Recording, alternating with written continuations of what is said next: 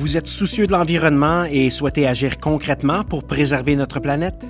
Vous vous demandez si la signature des grands accords mondiaux sera suffisante pour répondre efficacement à la double crise du climat et de la biodiversité que nous traversons actuellement? Ou encore, comment notre relation avec la nature peut contribuer à faire face à cette double crise? Animé par Catherine Monticone, biologiste à Conservation de la Nature Canada, Objectif Nature met de l'avant les défis et surtout les solutions positives pour la nature qui sont en place au Québec.